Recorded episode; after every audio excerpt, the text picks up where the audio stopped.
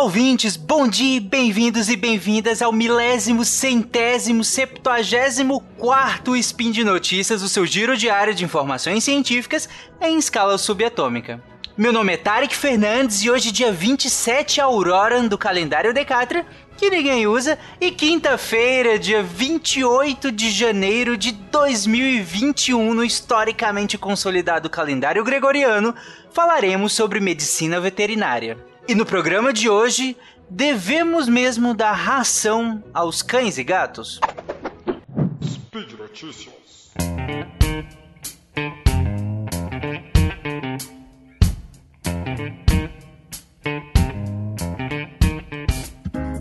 Bom, eu sei que para boa parte das pessoas que estão ouvindo, essa pergunta soou bem estranha, meio sem sentido, porque é do dia a dia a gente comprar ração para os nossos cães e para os gatos, né?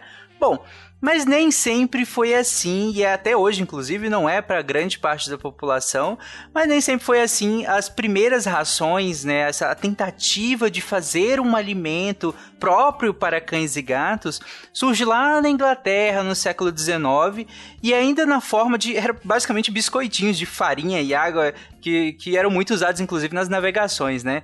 E aí acabou transpondo uma tecnologia para outra, no sentido de tentar alimentar esses animais que começam é, a, a, participar mais do dia a dia da casa, né? Estando dentro de casa e tudo mais. Só na década de 20, lá para 1920, 22, que começa a ser produzida é, umas rações, mas aqui é comida mesmo, enlatada, própria para cães e gatos, nesse caso, né? Lá nos Estados Unidos. Mas era basicamente subprodutos de pescados, então era comida. Tudo bem, já tinha um processo é, industrial ali aplicado, com uma certa segurança, era enlatado, então era bem melhor do que é, restos de comida ou outras coisas que era o comum a ser dado a esses animais antes, né? O restante da alimentação, aquela comida que era feita no dia a dia mesmo para os seres humanos, né? Mas depois disso foi se aprimorando essa tecnologia e diversas formas foram surgindo, até que na década de 50 a gente começa a pegar alimentos mais secos e alimentos cozidos e passa por um processo em que a gente prensa esses alimentos, usa vapor para cozinhar eles, é, alimentos tanto secos quanto mais úmidos, tudo junto, e a gente chama esse processo de extrusão. E aí vai começa a formar a ração como a gente conhece hoje em dia, né? Aqueles blisterzinhos de ração que a gente tá acostumado no dia a dia. Então para de fazer aqueles biscoitos secos assados, que era basicamente carboidrato, e se passa a utilizar uma gama maior de alimentos para produzir é, é, essa ração. Esse processo de, de extrusão, né, para produção, ele ganha muita força na década de 70, principalmente na década de 60 para a década de 70, e aí começa a se criar muitas variações, né, no caso de sabores e de formas também. No Brasil, essa tecnologia começa a ser mais amplamente utilizada no final da década de 70, né, com a produção aí de alimentos completos já para cães e gatos, porque antes era comum mais a ração própria para animais de produção, né? Para suíno, para os frangos, para bovinos também. Não tão comum para cães e gatos. E a partir daí começa a ser usado. E de lá para cá essa tecnologia melhorou assim exponencialmente. Hoje a gente tem diversos tipos de qualidade muito bom, processos muito bem feitos para garantir a qualidade de, dessas rações. Mas basicamente, quais são os tipos de alimentos que nós temos hoje disponíveis para a gente fornecer para cães e gatos? A gente tem o que a gente chama de alimento completo. Na verdade, todas essas ações precisam ser alimentos completos. Se você pegar o saco da sua ração, provavelmente lá vai estar escrito alimento completo. Isso quer dizer que ali dentro vai ter tudo que o seu animal precisa. Então vai atender integralmente as exigências nutricionais do animal. Então tudo que ele precisa comer tem que estar tá ali na, naquela alimentação. Além disso, tem os alimentos que a gente chama de alimentos coadjuvantes. E coadjuvante porque ele é coadjuvante em terapêuticas. Então, por exemplo, se o animal tem problemas cardíacos, aí você pode usar um tipo de ração que ela é própria para animais cardíacos, ou com problemas renais, ou com problemas metabólicos, ou com problemas gastrointestinais, e aí são vários tipos diferentes. E por fim, a gente tem um tipo de alimento que é classificado, segundo a, a instrução normativa que a gente utiliza, número 30, que são os alimentos de agrado ou recompensa, que é os petiscos, né? São alimentos que são bem calóricos muitas vezes, eles são hiperpalatáveis e justamente por isso não se deve dar a ele como alimentação. Ele é só um recompensa, ele é só um agradinho, porque senão desbalança a alimentação do animal, justamente porque ele é super calórico muitas vezes e tem uma palatabilidade muito alta. Essa é a classificação, digamos, um pouco mais oficial. Ela é oficial nesse caso, né? Tem instrução normativa e tudo mais. Tem uma outra classificação que eu acredito que vocês conheçam muito bem também, que é segundo o mercado mesmo. É uma classificação mais mercadológica, que seriam as rações econômicas, né, as rações premium e super premium. É, as econômicas, essas rações de manutenção, são as comuns, elas geralmente são um pouco mais baratas, é, tem menos apelo no caso da embalagem, mas ainda assim, gente, é, essa ração, mesmo ela sendo econômica, ela tem que ter tudo que o, seu, que o animal precisa ali. E o animal tem que se alimentar somente daquilo e, e daquilo tirar tudo que ele precisa, porque senão não é ração, senão não é alimento completo, ok? Aí depois a gente tem as prêmios. As prêmios é, é, geralmente melhoram um pouquinho e é difícil falar exatamente qual é a diferença entre a prêmio, super prêmio e até as econômicas, porque a gente não tem isso muito bem regulado, não tem um órgão para regular o que, que é econômico, o que, que é prêmio, o que, que é super prêmio. É meio que uma convenção da indústria fazer, é meio que uma organização dela. Tanto que várias marcas têm nomes que para ração prêmio e tem nomes para ração super prêmio. Quando você vai olhar é da mesma marca, só que aí é para públicos diferentes nesse caso, né? Porque é, o preço muda de uma para outra, né? Geralmente tende a ração super prêmio ser uma das melhores. Então, a proteína usada nela é de maior digestibilidade, uh, o nível calórico às vezes é um pouco mais ajustado, uh, tem mais adicion... Eh, aditivos no sentido de, de prevenir algum, alguns, algumas doenças né, e tudo mais. Então, tem algumas coisas especiais na Super Prêmio que pode ser que não tenha uh, na Prêmio ou na Econômica. Às vezes também a matéria-prima, a qualidade da matéria-prima da Prêmio, da Super Prêmio, tende a ser superior à, à econômica, por exemplo. Dificilmente você vai ver, por exemplo, farinha de sangue na Super Prêmio, que tem uma digestibilidade um pouco menor, uma disponibilidade menor. Então, mas isso é um pouco arbitrário porque é definido pela própria indústria o que, que ela vai classificar como uma ou como outra, né? E uma outra classificação, segundo a umidade, seria entre seco, semi-úmido ou úmido. E aí entra as rações secas, normais, as comuns que a gente usa, as semi-úmidas, que aí você vai entrar, por exemplo, alguns petiscos que são mais úmidos, mas ainda assim não são tão úmidos, e os úmidos como os patês, por exemplo, né? Que são alimentos completos também, mas são bem mais úmidos do que uma ração comum, né? A ração comum tem em torno de 14% de umidade. Enquanto esses, os patês, né, eles geralmente giram em torno de 60%, 70% de umidade, né, esses alimentos, então são bem diferentes. Mas o que, que teve de ganho para os animais da gente ter conseguido fazer, ou da gente ter pensado em fazer as rações? A primeira coisa que vem à cabeça em relação às rações secas é a questão de segurança. Por conta desse baixo, justamente que eu acabei de falar, desse baixo teor de umidade, elas podem ser armazenadas por muito mais tempo e com muito mais comodidade pelos, pelos tutores, né? Porque uma, uma, um alimento úmido, no caso comum, ele tem um, um, ele é muito mais perecível, então é mais difícil de armazenar, é mais difícil de, de, de inclusive processar esse alimento, né? Para que ele seja disponibilizado. Então as rações secas, pela, elas garantiram essa, essa questão da, da mobilidade. Eu posso, inclusive, produzir uma ração seca ah, lá no Rio Grande do Sul e ela ser transportada tranquilamente lá para o norte do, do país e ser usada por, por, um bom tempo, inclusive. E às vezes você tem um só cachorro e compra uma ração um pouco maior e ela dura um bom tempo desde que é acondicionada de maneira correta. E isso é uma praticidade gigantesca, né? Ao longo da história a gente fez isso, inclusive, com a nossa própria alimentação também, né? Conseguir essa praticidade.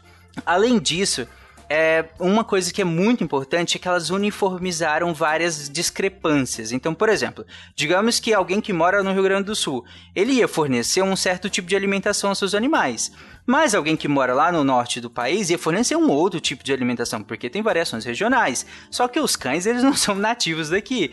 E essas variações podem prejudicar o animal em certos sentidos. Tem variações diversas, tem variações mercadológicas também. Uma coisa pode estar mais cara que a outra, a gente abdicar de dar uma coisa ou da outra. Financeira e a mais importante de todas, variações técnicas. Tirou do tutor essa responsabilidade de ter que pensar toda a nutrição do animal e levou isso para um profissional que estudou aquilo, que é o médico veterinário nutricionista, com o auxílio do zootecnista também. Então são profissionais que estudaram isso a fundo, estudaram tanto a, a fisiologia do animal para entender como é que funciona isso, quanto os próprios alimentos para ver o que, que era melhor de ser fornecido e como fornecer isso da melhor maneira possível. E, e isso é, foi um ganho gigantesco para a saúde desses animais.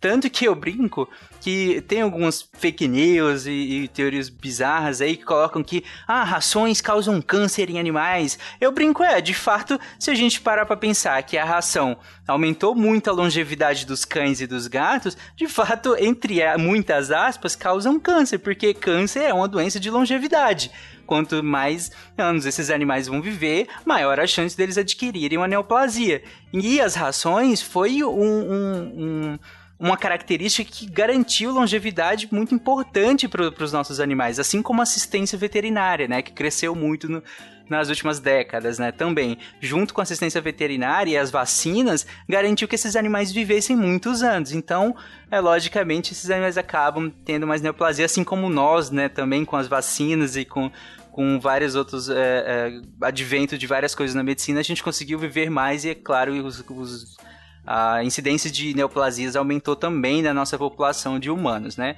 Mas é uma brincadeira, claro, eu acho que todo mundo entendeu qual é a ideia aqui que eu quis seguir. Gente, para finalizar, eu queria só dar umas dicas bem rápidas para quem for escolher uma ração para o seu cãozinho, para o seu gatinho. Se vocês quiserem coisa mais aprofundada em relação a essa escolha, comenta aí que eu faço um só sobre escolha de ração, como ler o rótulo e tudo mais. Mas bem rapidamente, respeitem que tem que ser um alimento apropriado segundo alguns critérios. Por exemplo, a idade. Ração para filhote é ração para filhote, ração para adulto é ração para adulto, porque eles têm necessidades diferentes. Você tem variações de micronutrientes, por exemplo, cálcio, que pode ter mais em, em um do que em outro. Inclusive tem rações para geriátricos também, né? Isso aqui é um pouquinho menos comum do que para filhote e adulto, que geralmente é essa diferenciação um pouco mais comum mas respeitem pelo menos essa de filhote e adulto, porque é importante que eles tenham um, é, nutrição diferente. Respeitem o tamanho também. Animais maiores é bom que se alimentem de rações próprias para eles, porque o tamanho da ração, o tamanho do blisterzinho é maior. E isso é bem importante, porque se você pega um dog alemão gigante e coloca uma raçãozinha de pincher bem pequenininha, ele vai engolir essa ração.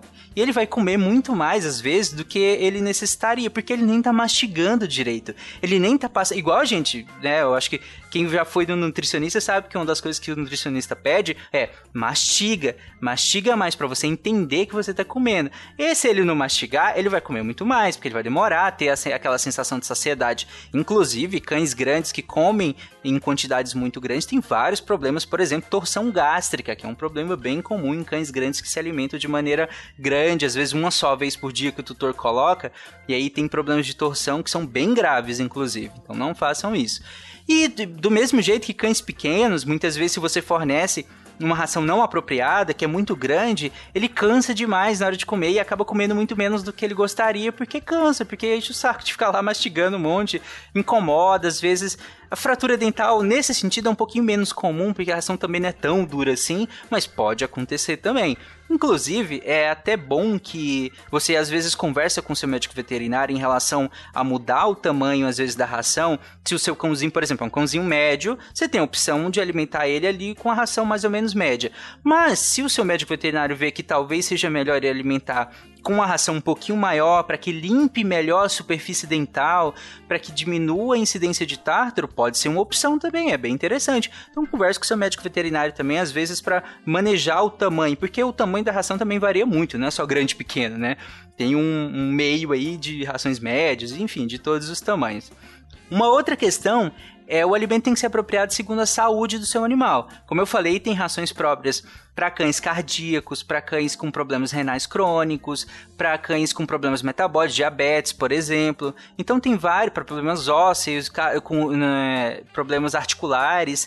Então tem rações hoje em dia para vários tipos de problemas e seria muito interessante você lançar a mão dessas rações caso o seu animalzinho tenha algum desses problemas, né? É, além disso, como dizer, com atividade física também. Às vezes seu animal, é, ele faz uma atividade física muito intensa, ele corre com você no parque, passeia pra caramba e tudo mais. Ou às vezes seu animal é de apartamento, passeia ali pela rua é, pode ser até todo dia, mas é um passeio mais curto e tudo mais. Então é interessante adequar muitas vezes a ração a isso também, né? Tem rações que, que, que têm disponibilidades de, de, de, energia diferentes, né? Como eu falei, por exemplo, as super prêmios, elas tendem a ter né, as proteínas de melhor disponibilidade. Então o animal tende a comer um pouco menos quantidade porque ele, ele se sente saciado mais cedo e ele precisa de menos. Inclusive contribui com o tamanho das fezes também. Fezes, inclusive, é outro assunto gigante e que é bem importante você observar nos seus animaizinhos.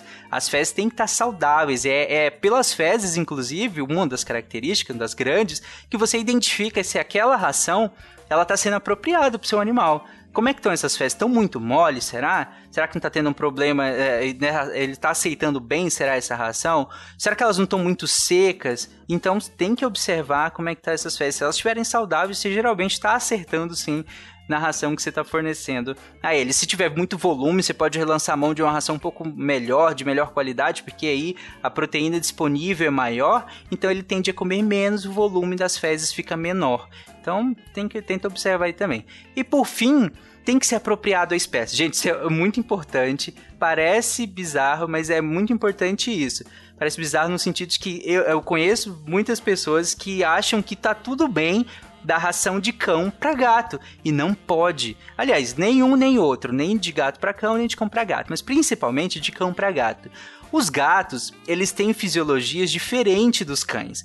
E eles têm necessidades diferentes dos cães. Eles, por exemplo, não sintetizam ácido araquidônico, taurina. Taurina, acho que todo mundo conhece taurina, né? Tem nos energéticos e tudo mais eles não conseguem sintetizar a taurina, por exemplo. Eles precisam de uma suplementação grande de taurina. Eles precisam de fontes de taurina específicas para eles, os gatos, né? Enquanto os cães não. Então tem essas diferenças. Então ração para gato é para gato e ração para cão é para cão. Quer dizer que se meu gato comer uma vez lá ou, aleatoriamente em casa porque eu tenho os dois, ele comer ele vai morrer? Não, não vai acontecer isso. Pode ser que tenha diarreia, né? Porque se o animal tiver acostumado com uma ração e geralmente come outra assim do nada, pode ter uma desbiose intestinal e às vezes dá uma diarreiazinha. E é por isso que não se pode trocar a ração de maneira brusca. Sempre que for trocar, segue as recomendações da embalagem de fazer uma troca gradual para que ele não tenha esses problemas intestinais. Mas voltando ao assunto principal, não dê ração de cão para gato e não dê ração de gato para cão. Cada um tem a sua ração. E aqui não é minha área especificamente, mas isso aqui também vale para animais silvestres sabe? Não dê ração porque você tem cão e gato em casa, não acha que é a mesma ração que você vai dar para um lagarto, que você vai dar para uma cobra, ou para uma serpente, que você vai dar para uma aves, né, que seja passeriformes ou não. Não dê cada um, um desses animais tem uma ração própria para eles. Na clínica de silvestre, um dos grandes problemas é alimentar, é nutrição. Porque os tutores acham que tudo bem pegar a raçãozinha do gato, que tem muita proteína, né? Então eu vou dar ela pro meu animal, outro animal silvestre que eu tenho aqui. Não é, gente. Tem ração apropriada para cada animal, ok? Bom, então é isso, gente. Por hoje é só. Qualquer dúvidas que vocês tiverem, comentem lá no post. Se vocês quiserem que eu faça um, um, episódio específico sobre alguma coisa que você tenha dúvida dentro da área da medicina veterinária, comenta lá no post para eu fazer. E eu lembro que todos os episódios do Spin de Notícias, do, de todos esses mil e tantos episódios, são financiados, são apoiados pelo patronato do SciCast. Então entra lá no Patreon, entra no Padrim, entra no PicPay, que é extremamente simples, e assina o nosso patronato, nos ajude a continuar divulgando ciência todos os dias aqui. E é isso, um abraço, lembre-se de usar fio dental, comer beterrabas e amar os animais. Tchau, gente, até amanhã!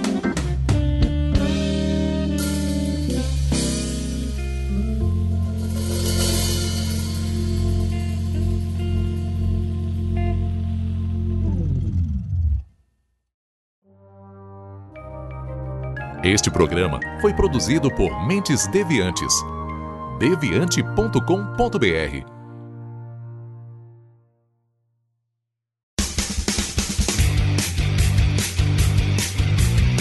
Cortes, edição de podcast.